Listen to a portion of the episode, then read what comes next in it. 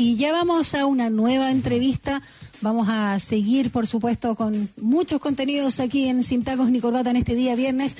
Y vamos a hablar ahora de un tema que ya habíamos anunciado, Rodrigo, en los titulares respecto a la inhabilitación presidencial. Exacto, no han sido pocos los parlamentarios que han hecho mención de aquello y eh, en particular el diputado de la Federación Regionalista Verde Social, eh, el diputado Velázquez, Esteban Velázquez, insistió con respecto a la solicitud para establecer los mecanismos por los cuales se pondría en marcha una inhabilitación del presidente de la República. Exacto. Esto luego de que el 5 de marzo pasado el propio diputado Velázquez junto a sus compañeros de bancada, Alejandra Sepúlveda y Jaime Mulet, pidieran aclarar cómo se puede inhabilitar al presidente de la República ante impedimentos físicos o mentales, de acuerdo a lo que señala el artículo 53, número 7 de la Constitución. Y bueno, nosotros queremos eh, seguirle la huella a este tema, eh, en particular con eh, el diputado Esteban Velázquez, que ya está con nosotros en línea para hablar de esta temática. ¿Cómo está, diputado? Muy buenos días. Buenos días, buenos días, un gusto saludarles, Rodrigo Daniela, gracias por este llamado. No, gracias buenos días, diputado. Lo primero, eh, hablar un poco de cómo eh, surge la iniciativa de ir conociendo, de conocer en particular los mecanismos para la destitución del presidente, esta posibilidad que entrega la Constitución, y en particular, eh, cuáles son también los elementos que a muchos parlamentarios los está llevando a, perseverar en una propuesta de estas características. Bueno, primero decir que en, ningún caso queremos que, se entienda eh, nuestra consulta eh, en el ánimo de querer denostar a quien eventualmente, y muchos en Chile, eh, padecen algún algún tipo de condición de, salud mental que, que requiere tratamiento. De hecho, creo que probablemente todos en algún momento necesitamos siempre alguna orientación de, de especialistas y, y además una debilidad y un déficit de carencia de atención en nuestro país. Sin embargo, también tenemos que ser muy responsables y, que hay autoridades en el país, una más que otra, deberían ser todas, pero siendo una más que otra, están definiendo y, decidiendo respecto al destino de nuestras vidas, con sus decisiones, con sus discusiones, y sin duda se requiere que estén la mayor parte del tiempo eh, en, condiciones, en condiciones emocionales y mentales.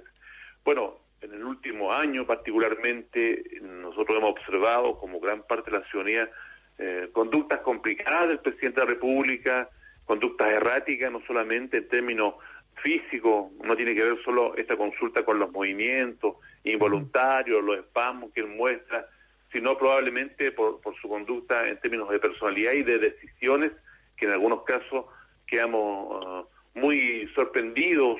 En un momento habla de convivencia, de unidad nacional y con una puesta de escenas que pareciera habla desde la bondad misma y pasan algunas horas y está con posiciones completamente contradictorias. Hay una, una cantidad de situaciones y, de conductas que nos llevan a pensar que en algún instante el presidente está agobiado, está estresado y eso nos preocupa porque nuestro país, en un excesivo presidencialismo, la persona, hombre o mujer que esté a cargo de la nación, debe estar en perfectas condiciones en todos sentidos, sobre todo mentales y emocionales.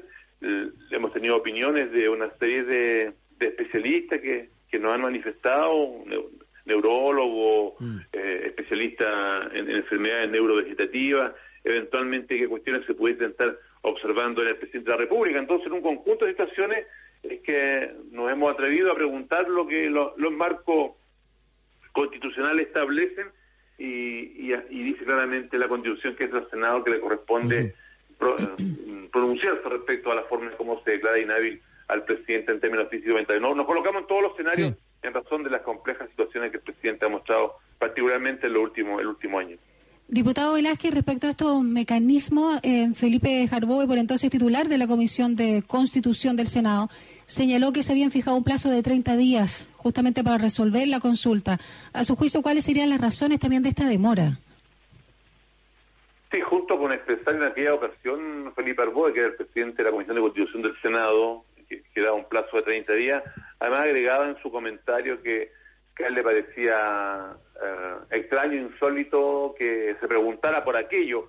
Y eh, en, cambio a nosotros nos parece de lo más responsable, de lo más mm. responsable y relevante tener claridad cuál es la condición, sobre todo mental, del presidente de la República para ejercer su magistratura. No le pareció en aquel entonces al presidente de la Constitución Felipe Arboe. Bueno, hoy día eh, el presidente es Pedro Araya y yo sé que es un problema complejo, lo sabemos como Federación Regionalista, junto a la diputada Sepulo y al diputado Mulet, entendemos que es incómodo incluso, pero nos corresponde ejercer eh, los roles que la propia ley no, nos mandata. Así que yo espero que tanto la presidenta del Senado hoy día, la, doña Diana Muñoz y el senador Pedro Araya, se apuren y bueno, y si no hay procedimiento alguno, lo elaboren, lo mm. discutan y lo manifiesten. ¿Cómo eso concretarlo en su instante? Más aún que uno comienza a, revisar literatura de, de académicos, de gente entendida en una serie de temas y el presidente lo califican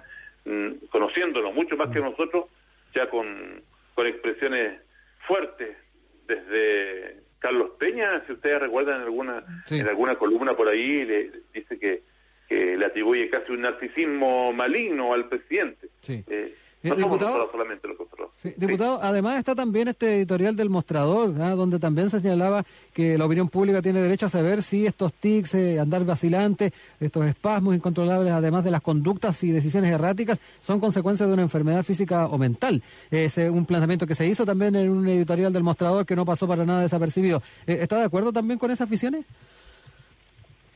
Sí, yo creo que corresponde a, a la política seria, a, los comunicadores serios justamente, justamente indagar en temas, en temas profundos, donde reitero, un país como el nuestro que es excesivamente presidencialista, en los hombros y en la cabeza de una persona está definida la convivencia y el bienestar del país. Pensemos que hay algunos, algunos especialistas en el tema que hablan de, este síndrome del poder, que, tiene que ver con una, con una propensión narcisista, una preocupación desproporcionada por, por el autoimagen de, de, la, de la persona del presidente, casi como una, una manera mesiánica, dicen, de, de hablar o identificar el bien del país. O sea, hay una serie de elementos que, que si uno revisa la literatura y observa la conducta del presidente tienen mucha relación. Y por lo tanto, es mejor que los órganos como el Senado y eventualmente un equipo especialista nos digan las condiciones que está el presidente. ¿Se puede entender también un poco en línea mm, eh, justamente lo que ustedes proponen con la querella que, que fue declarada admisible, eh, que propuso justamente el alcalde de Recoleta, Daniel Jadue, contra Piñera, que en este caso también suma a Mañalich, Daza y Zúñiga? Pero, em, claro, esto tiene que ver un poco con una acción judicial que apunta al cuasi delito de homicidio y negación de auxilio de vecinos de la comuna eh, justamente de Recoleta. Pero hay también un, un tema a propósito del mismo narcisismo o lo que llama también la, opinión pública como una distorsión de la realidad que presentan justamente el primer mandatario.